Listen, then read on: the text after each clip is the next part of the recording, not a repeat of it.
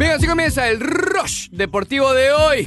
9 de la mañana, 2 minutos. Hoy es 15 de noviembre del año 2019. Hoy vamos a estar hablando de los premios de los jugadores más valiosos. Miguelito Trao se alzó con. Mira, si hay un día, si hay un día que menos mal que no está el socio, menos mal que no está Leandro Soto, es hoy. Miguel Trout, Mike Trout se alza con su tercer galardón de jugador más valioso. Lo mismo Cory Bellinger, la victoria del Miami Heat. Vamos a estar hablando también del cascazo de todo eso y mucho más aquí con el socio.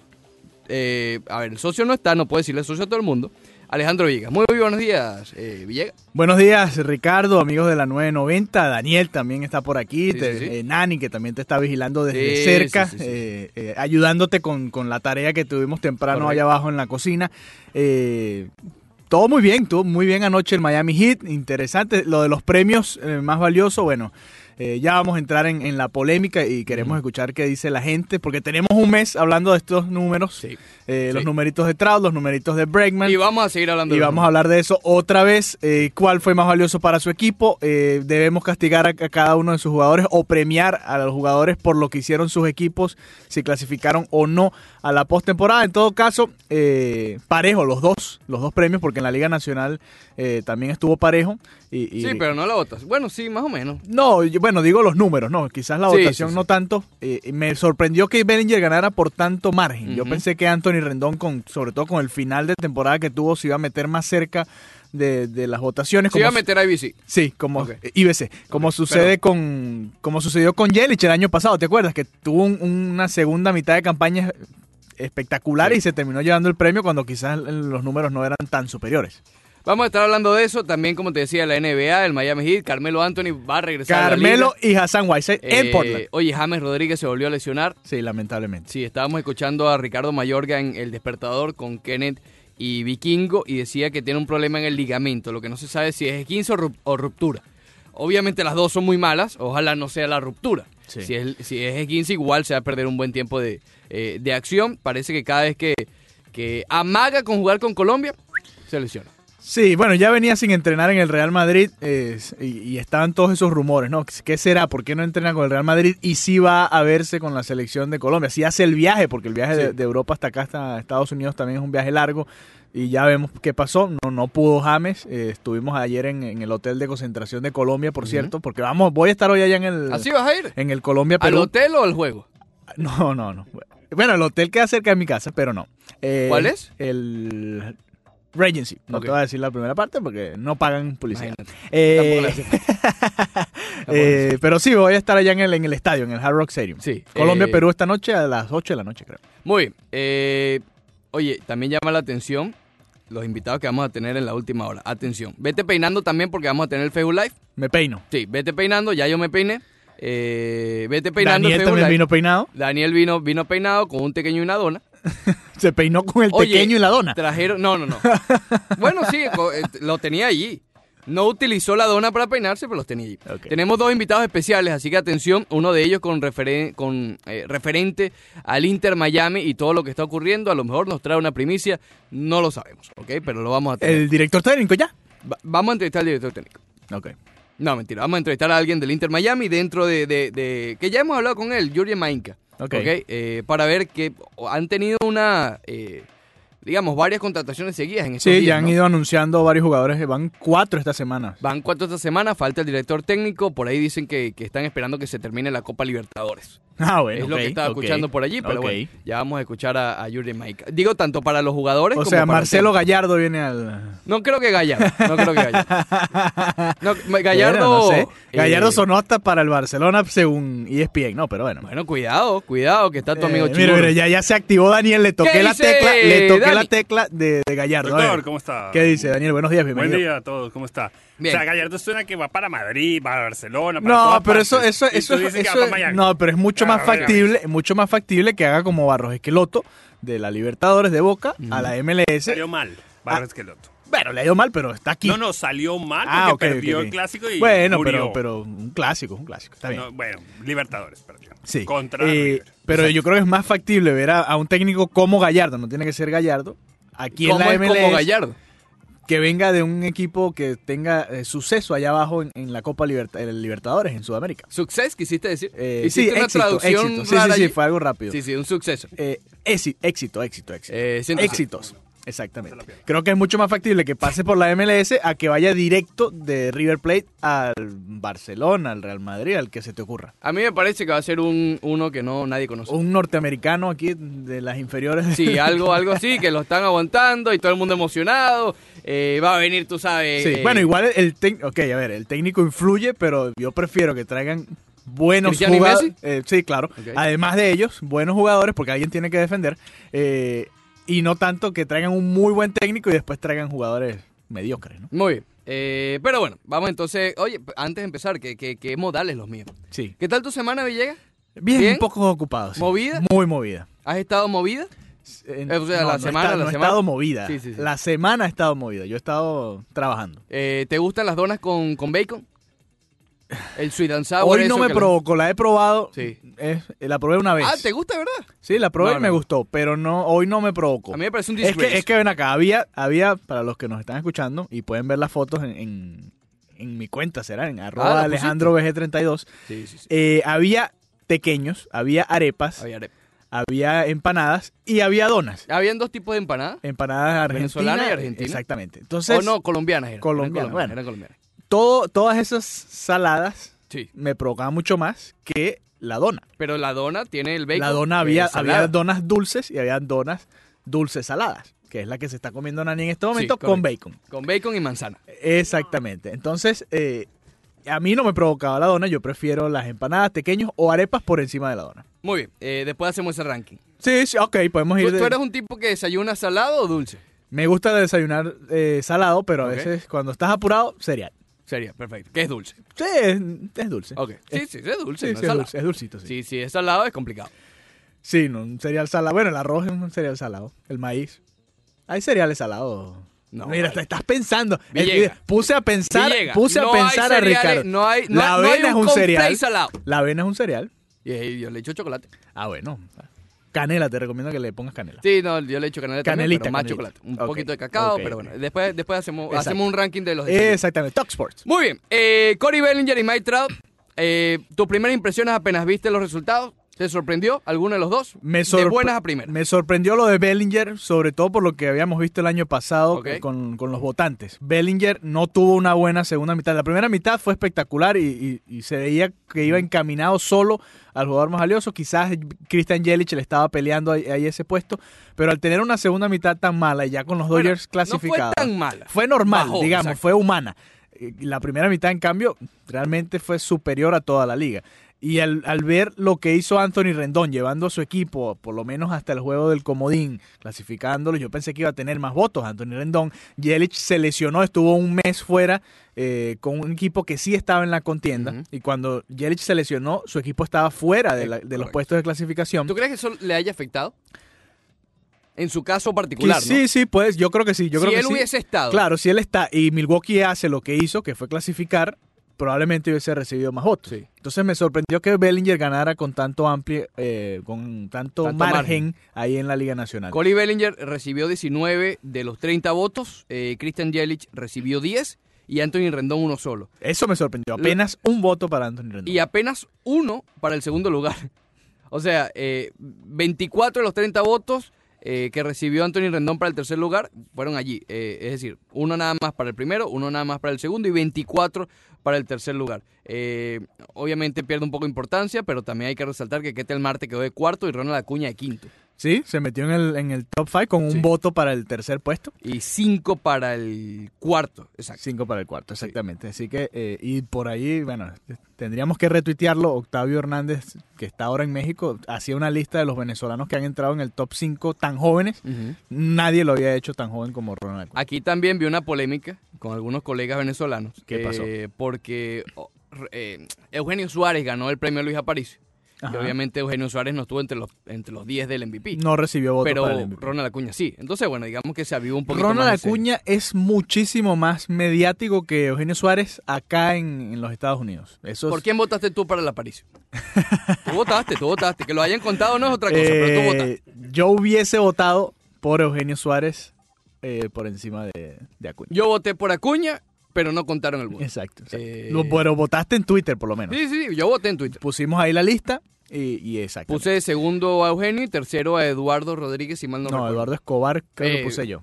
Bueno, no me acuerdo. El hecho que, que, Rodríguez quedó también entre los 10 del Sayón, recibió uno que otro voto. El hecho es que Acuña es muchísimo más mediático aquí en Estados Unidos, obviamente, y eso ayuda. Ayuda, y, y, lo estamos viendo, por ejemplo, en el caso de. Bueno, los dos ganadores son de Los Ángeles, eso no.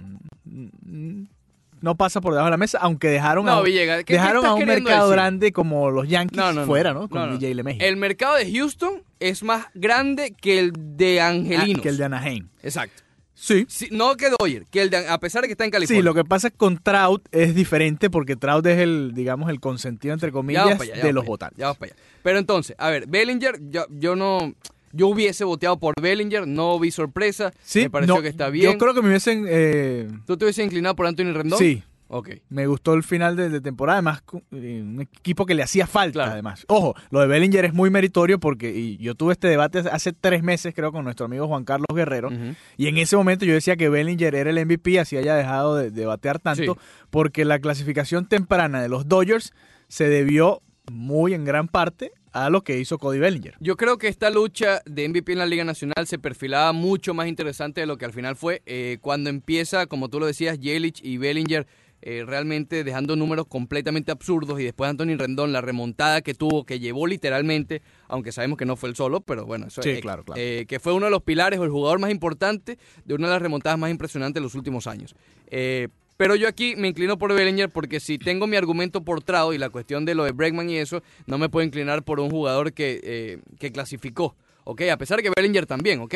Pero no puedo quitarle valor a lo que hizo Bellinger. Sí, él cayó, por eso digo que perdió un poquito eh, no de interés, pero sí de intensidad la votación de la Liga Nacional, porque eh, Yelich cae literalmente con, con, con, la lesión y Bellinger baja los números. Y creo que Anthony Rendón, por muy valioso que es, creo que sí, mira, puedo decir que fue el, tercer mejor jugador de la Liga Nacional, no tengo ningún problema. Yo, no estoy en desacuerdo con el ranking, cómo quedó, pero creo que Rendón estuvo más cerca de, de Yelich y de Bellinger. Sí, eh, y creo también lo que mencionamos, si, eh, si Yelich hubiese estado con los cerveceros cuando remontaron y se metieron en la clasificación, probablemente hubiese recibido más votos, cosa que tampoco es justo para él, ¿no? Porque, a ver... Sí, no, es, no es su culpa. Los números igual fueron... Es más, vamos a poner este escenario. Los números de Yelich fueron impresionantes. Él se perdió alrededor de dos semanas y media o tres semanas y media de campeonato. Si él hubiese continuado sin la lesión, pero bajado en su desempeño. Todavía hubiese sido un buen candidato. Exactamente, simplemente por el hecho de que él estaba allí. Era parte De, la cuestión. Estoy de acuerdo contigo, Ricardo Montes. Digo que eso no sucede muy a menudo. No, no, no. Hoy, va a ser un programa, un programa Menos mal, hoy, exacto. Hoy como hoy se, respira cierta calma en el estudio. No sé a qué se podrá de ver eso, ¿no? Estaría el socio eh, sudando. Sí, no, no, pero, no, molesto, sudando. No, no, pegando gritos aquí. Eh, aturdiendo a todo Miami. No, no, vamos tranquilos, todos en el tráfico juntos. Debatiendo, despacito, suavecito. Sí, eh, ayer vi las cuentas de Leandro Soto y fue a un cementerio. ¿Ah, sí? Sí. ¿Por qué? A, no sé. ¿A llorar a los astros? No sé, ahí es donde, donde entierran a la gente. Ah, no entiendo por qué fue ah, con Tite. Sí, parece que fue donde Tito. Ese fue donde Tito. Pero bueno, ya lo discutiremos con él cuando regrese el martes. Yo vi un video y, quiero compartirlo con los que obviamente no nos siguen por las redes sociales. Hay una conferencia en estos momentos, en estos días, estos, no sé si ya terminó, podemos llamar a Leandro para confirmar. Una conferencia de todas las mascotas de las grandes ligas. Y a mm. mí me parece sumamente sospechoso que el señor Leandro Soto se desaparezca justamente en mm. estos días. Mm. Eso lo voy a dejar por ahí y, después lo podemos sopesar. ¿Será que no está en...? No sé, no sé, quizás está y la conferencia es allá. Eh, bueno, no sé, no sé. No sé. realmente, sí, acabas de dar en, un... A mí me parece que las fechas coinciden y, me parece sospechoso, aunque yo he visto los videos de, Leandro. Sí, exhausto. Eh, sí, exhausto, no puede ya con su vida. Eh, gracias a la costeñita por todo ese material que nos está enviando. Sí. Realmente... Sí, es priceless. priceless, sí. A ver, Miguelito Trau, entramos en, el. Y ayer lo mencionamos. En el portal. Sí, ayer lo mencionamos con las decisiones de los Sayón. Sí, pudo haber cierta polémica con, eh, con Gary Cole, pero no tanta como esta. Y la ganó Trout. Ganó Trout y obviamente ha abierto aún más el portal de la polémica y el portal de la sabermetría. A pesar de que me da, me da curiosidad algo, lo que mencionan del WAR. Eh, tuvo un WAR por encima del de, del de Trout. sí. El WAR de de Bregman, 8.4, el WAR de Trout, 8.3. Igual obviamente aquí tiene su peso porque el hombre tuvo 8.3 perdiéndose eh, alrededor de, 30 y pico sí, juegos. exacto. Eh, porque jugó 134 juegos, eh, Bregman jugó 156.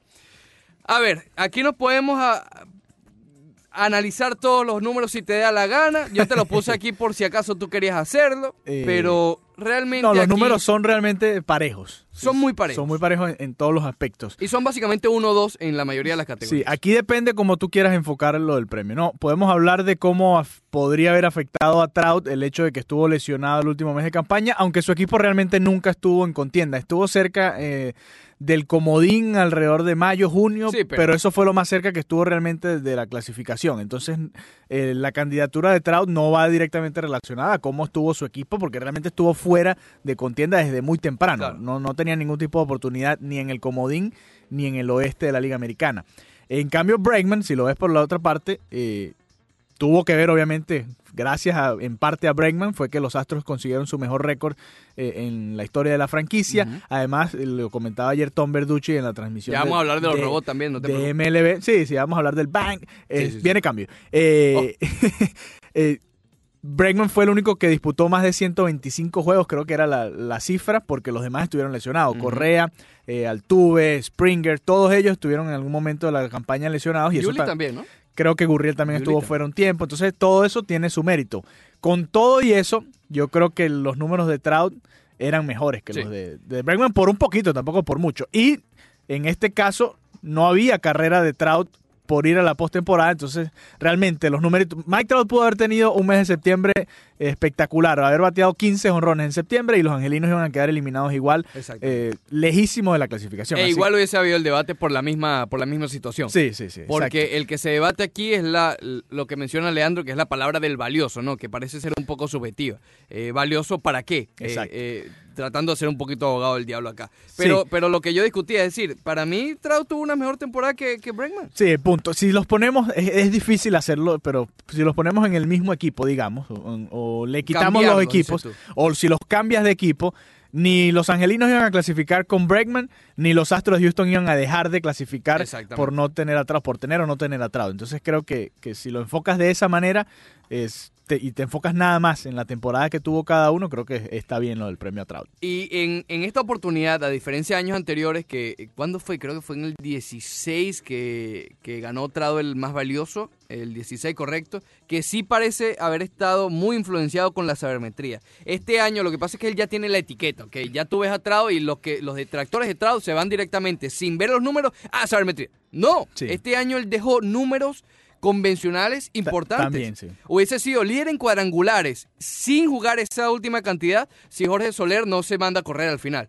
¿ok? Y con todo y eso, a pesar de los treinta y pico juegos, tuvo más cuadrangulares que Alex Bregman. Eh, el, el, promedio básicamente igual, 291 y 2961 y con el otro. Eh, y, y, los promedios envasados, slugging y OPS, que eso no es, OPS no es sabermetría, OPS plus sí, OPS no. Es, eh, OPS es promedio envasado más slugging. Exacto, y eso se, viene, eso se viene analizando desde hace tiempo. Pero bueno, eh, en la próxima parte... Vamos a seguir hablando de esto. En la próxima parte seguimos hablando de esto y también recibimos su llamada al 786-801-5607. Ya regresamos.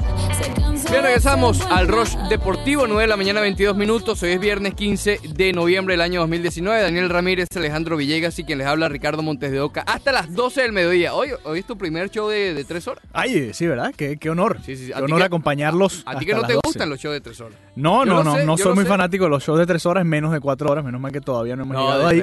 Eh, pero pronto, pronto, pronto. Agarra tus caballos. Pronto, pronto, pronto. Hold your horses. Eh. Eh, más adelante vamos a estar hablando del Miami Heat. Ya les comentaba fuera del aire que Myers Leonard es el líder en porcentaje de triples en la NBA. ¿Quién? Myers Leonard. el que vino a cambio de Hassan Whiteside. De Hassan Whiteside, correcto. 68.4% está lanzando el triple. De 19-13.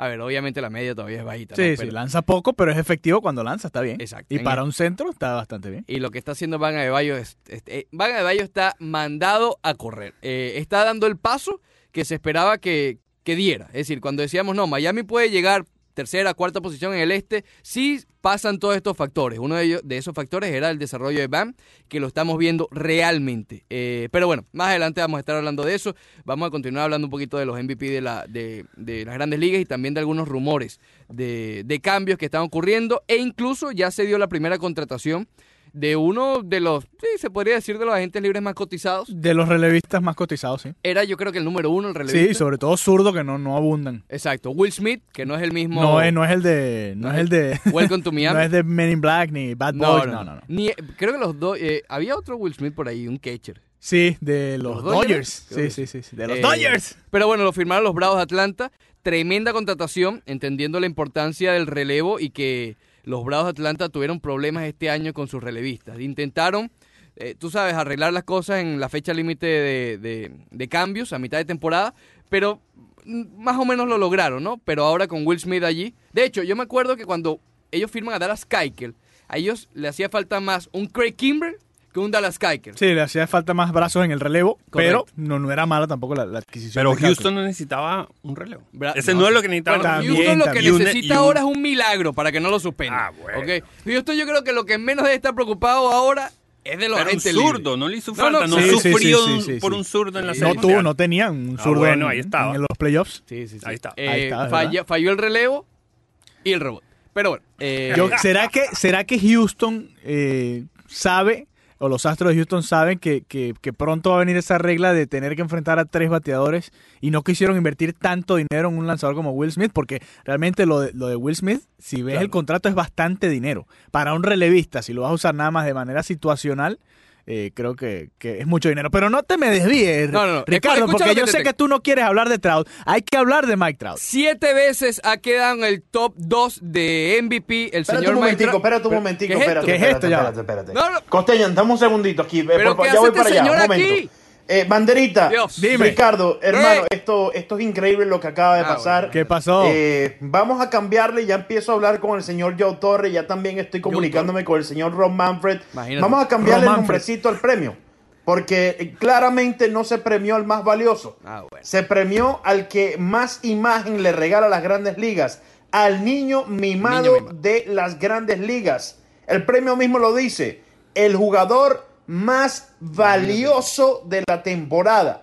Y vuelvo y les repito lo mismo. Lo más valioso para cada pelotero, para cada entrenador, para cada equipo, para cada dueño de equipo, para todo el mundo es llegar a la postemporada. ¿Hasta Después de allí llegar a la Serie Mundial y después ganar la Serie Mundial. Es increíble, inadmisible. Estoy hirviendo directamente de aquí de Puerto Rico. Si no es por los cojís que me tienen ya un poco calmado y me han logrado eh, bastante calmado te veo en estos momentos, eh, no sé, me, regreso a Miami para pelear con ustedes. No, no, no, quédate por allá. Es increíble, inadmisible lo que está pasando. Alex Bregman para mí sigue siendo el MVP ah, bueno. de esta temporada 2019. Eh, Boycott a Mike Trout. Boycott. Quita, quita. Ya, voy para allá, Costeño. Eh, sí, sí, sí, anda por allá. Saludos a la Costeño. O sea, le ponemos un asterisco. Sí, está bien. para Leandro eso es el MVP. No, el MVP de su corazón es eh, Alex Bregman. Alex Bregman. Pero ya va, una pregunta para Leandro. Bueno, ya se fue, pero La, dejo en el, la, dejo en el, aire para Leandro y para los oyentes también, para nuestros amigos. Eh, ¿El MVP de Bregman en el corazón de Leandro incluye la papelera o no incluye la papelera? Ya, ya, vamos a mandarle una nota de voz. Vamos a mandarle una nota de voz a ver qué dice. Ok, eh, entonces, porque. Repite la pregunta que le tenía Leandro, Leandro ya que estamos grabando acá, ¿el MVP de Bregman para ti incluye la papelera que utilizan en el Minute Maid Park o no? Esa es la pregunta. Sencilla, ¿sí o no? No, ya le dije que no volviera a llamar, eh, que mandara una nota de voz y que tiene que pasar por un filtro, porque esto que acaba de decir. Sí, sí, sí. No, no, no, puede ser así. No puede ser así. Yo creo. el niño mimado le dijo a Trout. Imagínate. Ah, yo no sé. Tú sabes que creo que vamos a ver dentro de muchos años, 30, 40 años, nosotros vamos a decir, oye, vimos jugar a Mike Trout. Sí, y, la gente no va a poder creer cómo alguien estaba en contra de él. Y yo, y bueno, quizás eh, porque Obviamente no tiene nada que ver con la actitud de Trout, porque Trout más humilde y tranquilo no puede ser. Sí, él no tiene. O sea, el, odio hacia Trout de cierto sector de, la fanaticada en grandes ligas, latinos y, americanos, porque hay eh, de ambos, eh, se debe quizás a que MLB haya reforzado tanto su imagen de tratar de venderlo como la superestrella que es y, quizás eso ha, hartado a la gente, ¿no? Como ya, ya basta de hablarme de Mike Trout. Además, de este lado del país, en la costa este, mm. realmente poca gente se queda a ver los juegos de Mike Trout. no todo el eh, mundo disfruta de, los juegos de Mike Trout porque está por allá en la costa oeste. Eso afecta, obviamente, y creo que el hecho de que ha ido de la mano, lo que te mencionaba antes, que tiene la etiqueta de la sabermetría, que todo el mundo, o la, yo no diría la mayoría, pero sí hay una gran parte que todavía que rechaza la sabermetría. Sí, todavía hay un sector que no se ha terminado de abrir hasta, hasta hacia eh, esto. ¿no? Yo insisto, yo tengo una postura con la sabermetría. Yo, a, mí me gusta la sabermetría, a mí me gusta tener datos y analizar todo, ¿ok? Pero no la pongo como lo principal. Y yo creo que en esta lucha, y es lo que yo le mencionaba a Leandro hace tiempo, eh, la veo tan cerrada, la de Trout con, con Bregman, cuando los números convencionales a mí no me eh, alzan a un claro ganador me voy por lo otro. Y eso otro es la sabermetría. O sea, tu base son los números tradicionales y no tanto la, la sabermetría. O sea, tú te vas con promedio, carreras impulsadas, carreras anotadas. Eh, Después me voy pasando porcentaje de envasado, slugging, OPS. Y si todavía no tengo, va, a ser robada, si, dependiendo del jugador. Eh, bueno, en el caso de Trout, ayudó también. Sí, tuvo unas cuantas, tuvo unas cuantas más, creo que fue 10 y 5 la diferencia. Tuvo 11 bases robadas Mike Trout y cinco Bregman. Tampoco, tú sabes. ninguno es roba. Bregman no roba mucho. Pero cuando no veo que hay una gran diferencia, bueno, me voy con lo otro. Lo cierto es que, guste o no, estamos viendo historia de contrato. Ya te decía, él eh, ha quedado top 2 en las votaciones de MVP siete veces. Es la segunda mayor cantidad en la historia desde que esto eh, ocurre de los votos de la BBWA. En 1931, que eso comenzó, está empatado en esas siete ocasiones, quedando top 2 con Albert Pujols y solamente superado por un socio Barry Bonds. Que lo, hizo nueve correcto. El, tiene siete premios, ha ido nueve, ha estado nueve Nueve veces en el top dos. Exacto. Y lo de Mike Trout llama la atención porque, y, esta onda sabermétrica llegó quizás un poco tarde a su carrera, porque si no, cuidado y no le hubiese ganado esos dos eh, eh, premios más valiosos en los que estuvo parejo con Miguel Cabrera. No sé si mm. recuerdas eh, si nos vamos a la sabermetría, Miguel Cabrera que jugaba primera o jugaba a una mala tercera base o jugaba más de designado contra los números defensivos de Mike Trout y, Mike Trout era muy parejo con Miguel en los números ofensivos, Cuidado y no le hubiese quitado ese es que yo recuerdo, yo recuerdo, y también esto ayuda al, no quiero llamarlo odio, pero sí que tenga tantos detractores, ¿no? Y, le diga muchachito bonito y eso por ahí. Consentido, como el niño mimado, como le dice el señor Leandro Soto. Niño mimado es la cosa. El niño mimado de Leandro Soto es Bregman ahora. Cuando, exacto, cuando, imagínate. cuando Miguel Cabrera tuvo la triple corona, 2012, si mal no recuerdo, eh, después de terminar la temporada, existió el debate. Oye, pero Maitrao, Maitrao. Entonces todo el mundo, no, nadie entendía como alguien que había logrado algo que no se lograba desde, desde Jan Strensky eh, podía ser superado por estos numeritos nuevos, ¿ok? Insisto, ahí sí ya, tú sabes, ahí yo creo que tenía que dárselo al que hizo la triple corona. Por ser la triple corona, pero si revisas esa temporada y no nos vamos a poner aquí a revisar esos numeritos ni mucho menos, pero realmente los números de Trout eran Son excelentes, eran, eran como para pelearle el título, pero ¿cómo hacías para no darle eh, algo similar jugador más valioso? A lo que pasó en la NBA hace tres años cuando Westbrook con tuvo... Russell Westbrook, con el triple doble de promedio, claro. Había un caso de, con James Harden eh, que realmente era válido, pero tenías que dárselo al tipo que logró la hazaña por primera vez en muchos años. De hecho, el año siguiente logró también el triple doble y no lo ganó, porque ya lo ganó, ¿ok? Eh, y obviamente lo que hizo Harden en su momento. Pero bueno, el punto es que con lo de Trout, eh, yo voy a repetir, creo que fue el mejor jugador de, de esta temporada. No puedo, y en el béisbol, cuando todos los que han jugado a béisbol saben que un jugador no marca la diferencia en particular, eh, no puedes penalizar a un jugador porque su equipo es malo. Porque el equipo de los angelinos el año pasado fue totalmente disfuncional. No hay nada allí. Y además sufrieron, vamos a estar claros, sufrieron la, tragedia del fallecimiento de Tyler Skaggs. Además. Si la, o sea, te, te, rompió la rotación eso también, si vamos a lo deportivo, ¿no? Más lo humano. Y lo mencionamos ayer, incluso ahí hay hasta un mérito tener esos números en un equipo tan malo que no tienes nada de, de, incentivo. Sí. Oye, influye. Y menos, menos protección también en, el line-up que la que pudo haber tenido Bregman con los Astros de Houston. Depende como tú lo veas, puedes tener argumentos para los dos. Eh, Mike Trout, fíjense, en todos estos años que, que Mike Trout ha estado con los Angelinos, eh, han clasificado apenas una vez a la postemporada. Entonces, eh, no puedes realmente culpar y perdieron aquella serie contra los Reales de Kansas City. Entonces, si, si te vas a ese aspecto, entonces Mike Trout no tendría ni un jugador más valioso, porque nunca clasifica, prácticamente nunca clasifica el equipo de los angelinos y estarías castigando a Trout durante toda su carrera por estar en un equipo malo y realmente no es justo. Y cuando los mismos que están en contra de Trout alaban que se haya quedado con el equipo.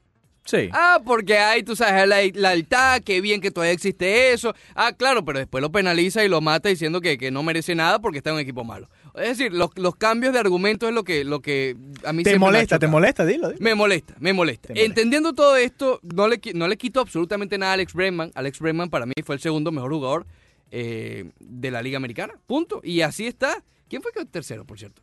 Eh, eh Marcus ah, eh, ah, bueno, que hubo bastante polémica ahí también. Eh, ahí también hubo polémica.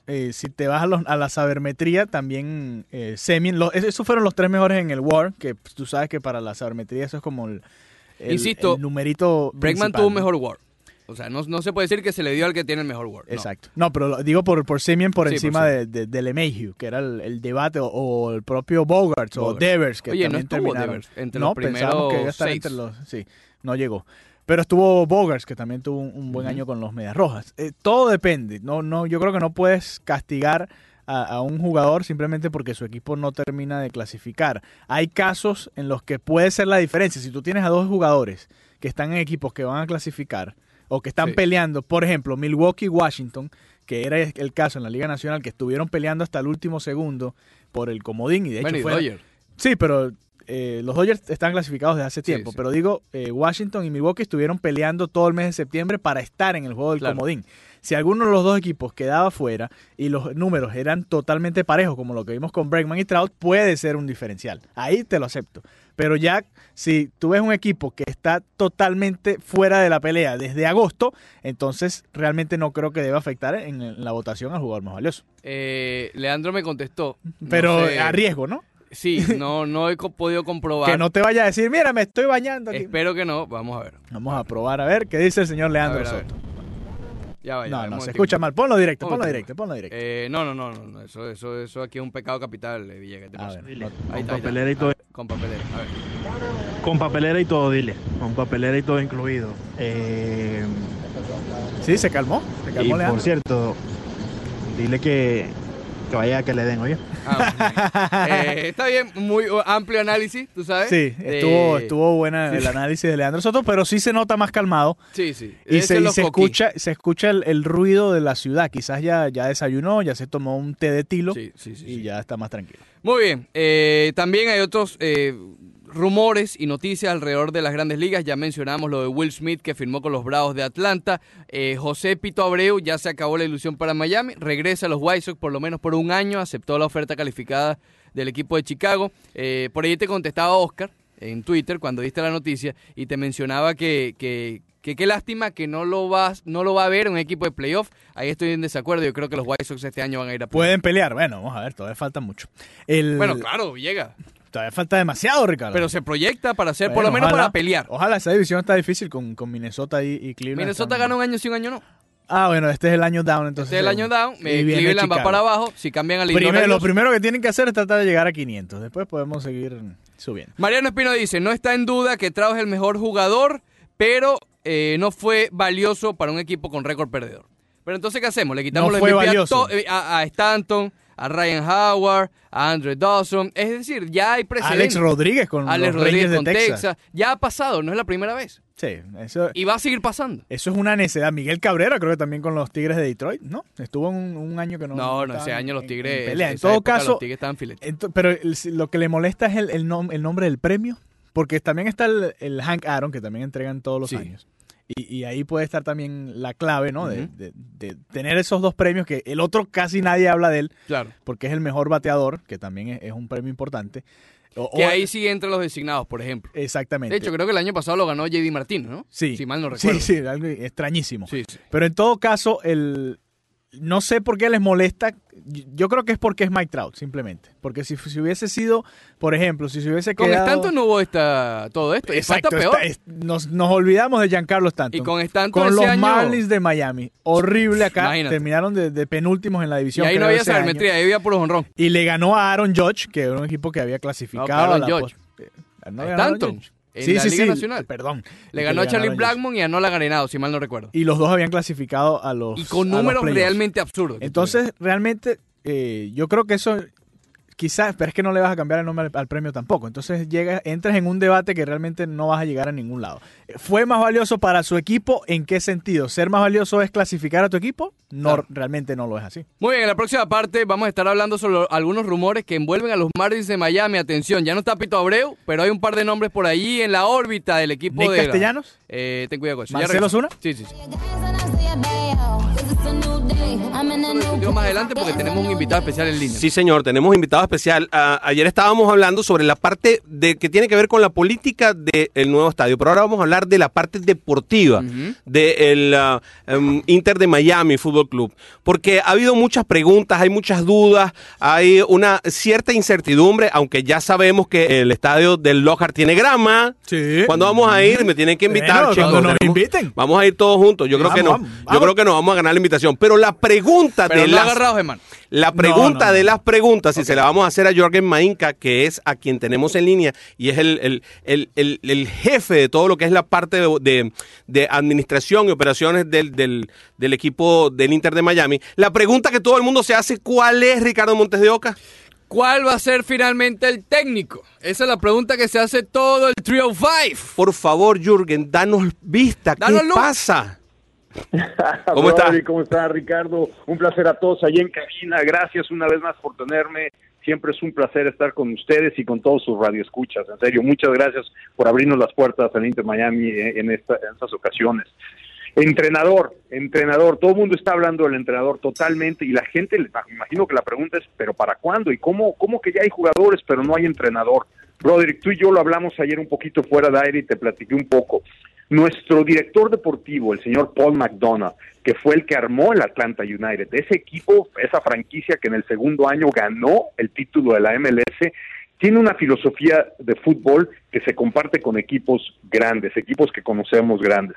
Tú tienes dos maneras de ver un equipo. Una es, oye, traigamos al entrenador y que sea la filosofía de ese entrenador la que se permee alrededor de todo lo que hacemos del día al día, o hagamos la filosofía de juego del equipo nosotros como institución y seleccionemos al entrenador que puede venir y aumentar y añadir a esa filosofía para tener una, una, una visión ganadora. Nosotros somos, y Paul es de esa segunda idea, armemos la filosofía de fútbol como club, como entidad, y traigamos pacientemente, busquemos al entrenador correcto que pueda venir y hacer esa filosofía una realidad. ¿Por qué? Porque la realidad es que los entrenadores eh, los trabajos de los entrenadores los, los, dictan las victorias y las derrotas. Si hay una mala racha y el entrenador se va, no se puede llevar la filosofía. El club tiene que implementar esa filosofía y eso es lo que estamos haciendo. Por eso hemos tardado, porque estamos buscando al entrenador correcto que pueda asimilar esta filosofía y aumentarla, traer su granito de arena, como decimos en este mundo del fútbol. Entonces podemos esperar tal vez que no sea un nombre de estos sumamente cotizados técnicos y que conozca más la Major League Soccer, por allí vendrían las cosas. No, porque fíjate que hay una aspiración de, ser un equipo grande en la, en la MLS. Entonces, la MLS tiene una historia de 25 años, historia muy corta. ¿eh? Si vemos la historia del fútbol mundial, 25 años es una liga pequeña, es, es, es, una liga joven, donde, donde ha habido una, una, una visión de paridad entre los equipos. ¿Qué significa? Que cualquiera puede ganar cualquier fin de semana. Nosotros queremos ser un club grande, nosotros queremos ser un club que, que, que, que, ya se, se, separe de esa, de esa paridad, un, un, club donde y una liga donde haya equipos grandes, medianos y, ¿por qué no?, también chicos. Nosotros aspiramos a ser algo grande. Entonces, ese entrenador yo creo que va a tener todas esas características para elevar esto. Y la filosofía de nuestro club no es una filosofía nomás eh, enfocada al fútbol de Estados Unidos, es una filosofía de eventualmente ganar la MLS ¿por qué no? Conquistar la Liga de Campeones de CONCACAF y clasificar al Mundial de Clubes de la FIFA. Eso es lo bonito y lo bello de este fútbol, de este del mundo del deporte del balompié, que te da la oportunidad de llegar a una competición internacional y medirte con los grandes del mundo de una manera relevante. Esas son las aspiraciones de este club. ¿Se manejan ya algunos nombres o ya está, o todavía siguen en la etapa eh, de gestación de buscar este técnico? No, no, hay, hay, hay, hay, hay conversaciones eh, bastante avanzadas. La temporada empieza en, en, en, en, en enero, el, el, 12 de enero, 12, 13 de enero es cuando ya se reúnen los jugadores. Entonces, sin, sin dar primicias aquí al aire, les puedo decir que ese trabajo ha sido arduo. Paul lo ha venido haciendo desde hace un par de meses y, y, ya, ya tendremos resultados, pero la paciencia apremia. Eh, me, me, causa mucho estupor que no quieras dar la primicia al aire aquí con nosotros. Eso, eso, eh, mira, ah, se me pararon los pelos, yo me puse, ya, ya, estoy llorando yo casi. Te quiero presentar a Alejandro Villegas, Jürgen, que tiene una pregunta para ti. Jorgen, gracias por acompañarnos. Muy bien, muy bien, gracias por atendernos esta mañana. Eh, dijiste que hay dos maneras de, enfocar cómo construir una franquicia, ¿no? Y ustedes se quieren enfocar más en, primero en la filosofía antes que traer a un director técnico. Entonces, háblanos de esa filosofía, de qué se va a tratar, cómo va a jugar este Inter Miami, más allá eh, de quién sea el técnico o de los jugadores que terminen de llegar al equipo. Mira, la filosofía de juego que trae Paul en mente es una filosofía de ataque, una filosofía de salir adelante, de tener un apetito, un, hambre de gol, eh, velocidad, ataque por las, por las laterales, eh, entregarse hacia adelante. Eh, ya ves que las otras filosofías puede ser, bueno, salgamos y primero estar bien paraditos atrás y que no nos metan gol. Yo creo que aquí la, la, el hábito es tener un equipo, un equipo vertiginoso, dinámico, veloz, y lo puedes ya empezar a ver en las contrataciones, ¿eh? Fíjate, Carranza, Pellegrini, Macún, Ulloa. E, este no es un equipo de defensores, es un equipo que va hacia adelante, que, que, va, que va a jugar abierto y a la ofensiva ahí va la filosofía, para ese lado va, es atacar, es, y, te digo, ya lo empiezas a ver en, en, estos, en estas dinámicas con los jugadores que hemos ya, ya firmado eh, para el equipo. Y ya tenemos gramita, ¿cómo va el Lockhart? No, los tenemos que invitar, no puede ser que no hayan ido, los vamos a invitar. Mira, ¿Cuándo, cuándo, cuándo? Pasto. Póngale fecha y hora. Ese, ese césped que, para mucha gente eh, en esta en esta filosofía del fútbol es es, es, es donde donde la magia aparece correctamente ya está puesta ya ya se empezó a poner el, el lunes de la semana pasada el martes eh, tuvimos unas imágenes que salieron ya de esta grama el estadio la construcción va increíblemente bien eh, ya tenemos inclusive fecha para el primer partido, ¿correcto? El 14 de marzo, 2.30 de la tarde y hasta oponente tenemos, el Galaxy de Los Ángeles. Entonces, ese verde pasto, esa grama donde los sueños se van a hacer realidad, no solamente para este primer equipo, pero también para todos aquellos muchachos que hoy en día están en la Academia de Desarrollo de Fútbol del Inter Miami. Imagínate ya poder ver ese césped y soñar que algún día te vas a poner la camiseta de tu club y representar a tu comunidad ahí. Y por qué no también con el Mundial del 2026 viniendo aquí a Estados Unidos, soñar que algún día vas a representar a tu selección nacional en este mundial aquí en tu país donde vives hoy en día. Que eh, eh, eso eso es verdaderamente lo que es un legado de una franquicia y eso es lo que estamos construyendo aquí con Inter Miami. Hablamos con Jürgen Mainka del Inter Miami. Jürgen, eh, obviamente todo, todos los fanáticos, toda la gente está, eh, digamos, ansiosa por conocer nombres de técnicos, conocer más nombres de jugadores, eh, pero también de los uniformes. ¿Cuándo podemos esperarte que, que, que ya se han anunciado los uniformes como tal, la indumentaria oficial del Inter Miami? Estamos trabajando con la liga en eso, estamos esperando ya las fechas para poder sacarlos a nosotros. A mí ya me urge que lo vea la gente, que, ya, que ya lo pueda sentir, tocar, eh, comprar. Eh, pero estamos ya ya muy muy cerca de poder de poder anunciar esa fecha. Pero va a ser estamos trabajando inclusive en qué, qué tipo de, anuncio vamos a hacer, cómo, cómo, cómo va a ser eh, la presentación para, para poder incluir a, todo lo que es nuestra comunidad de Florida del Sur, pero, pero estamos esperando que en las siguientes semanas ya poder tener una fecha establecida y se las compartiremos para que sepan y esto no sea una sorpresa, sino sea eh, una, una, una cita. Mm. Eh, te quiero hacer una pregunta, sin necesidad de que tengas que decírmelo. Eh, ¿Va a haber un sponsor en el pecho del, uniforme o, siendo la primera vez que va a salir, van a salir con un uniforme clean? No, no, no, va a haber un sponsor, claro, va, a haber un sponsor en la camiseta. Jürgen, ¿cómo han estado las ventas de los abonados, la gente de, los boletos? ¿Han sentido la reacción del público eh, del soccer aquí en el sur de Florida? Muy bien, mira, la, la, va, va, la gente ha respondido increíblemente bien, la, los abonos, eh, eh, empezamos con una, con una invitación a que pusieran depósitos para ponerse en fila y empezar a, darla, a, transformarse luego en abonos. Ahorita estamos a través de ese proceso, al ritmo que vamos, eh, va, este, este estadio va a estar totalmente, totalmente vendido, va a haber oportunidad también de que, que haya boletos para día del partido, pero han, han respondido la comunidad increíblemente bien. De hecho, también los tenemos que invitar a las oficinas porque todos los días estamos trayendo a los aficionados que pusieron sus depósitos y que están en el proceso de cambiar los depósitos y ya comprar sus abonos, vienen aquí a la oficina a seleccionar sus asientos. En serio que los tenemos que traer aquí para que hagan un, un, show desde las oficinas y vean los asientos, los visuales, eh, inclusive tenemos los, los lockers, los camerinos de aquí que van a usar los jugadores ya en display. Eh, tienen que venir a vernos aquí a la oficina, pero va muy, muy bien. Yo creo que vamos a llegar a la capacidad de los season tickets que nos pusimos en, en, muy, en muy breve. Jorgen, eh, ya para finalizar quizás, eh, hablábamos del perfil del equipo, ¿no? De, cómo va a jugar este equipo y sabemos que, la MLS te permite tener a un par de superestrellas. De hecho, está dentro del roster de cada uno de los equipos el traer un par de superestrellas y poder pagarle el máximo para atraer también al público. No nos, ya sabemos que quizás no nos vas a dar la exclusiva de, qué superestrellas van a venir, pero sí nos puedes dar el perfil de este, de, este, de estos jugadores, ¿no? ¿Qué tipo de jugadores? Eh, ¿Tú no conoces cómo juega Cristiano y Messi? Eh, sí, sí. No sabes. No, pero Messi Cristiano no viene para 2020, viene para el 21. No, ya eso está hablado. Eh, ¿Qué perfil de jugadores vamos a tener, Jorgen? Si quieres darnos la, exclusiva, adelante, pero si no, danos el perfil de, de las superestrellas que vamos a tener en Miami. No, mira, basado en la filosofía, seguramente no va a ser una superestrella en la portería. Eh, defensor, mediocampista, delantero. Pero todavía no han contratado un portero. Va, a ir para adelante, mente ofensiva, mente ofensiva, hacia adelante, ataque, ataque. O sea, no viene Sergio Ramos. ¿Eh? eh, ataque hacia adelante. E, ese, Cavani. es una de las ideas. Cavani, ataque hacia adelante acuérdate que tenemos que balancear el equipo, ¿correcto?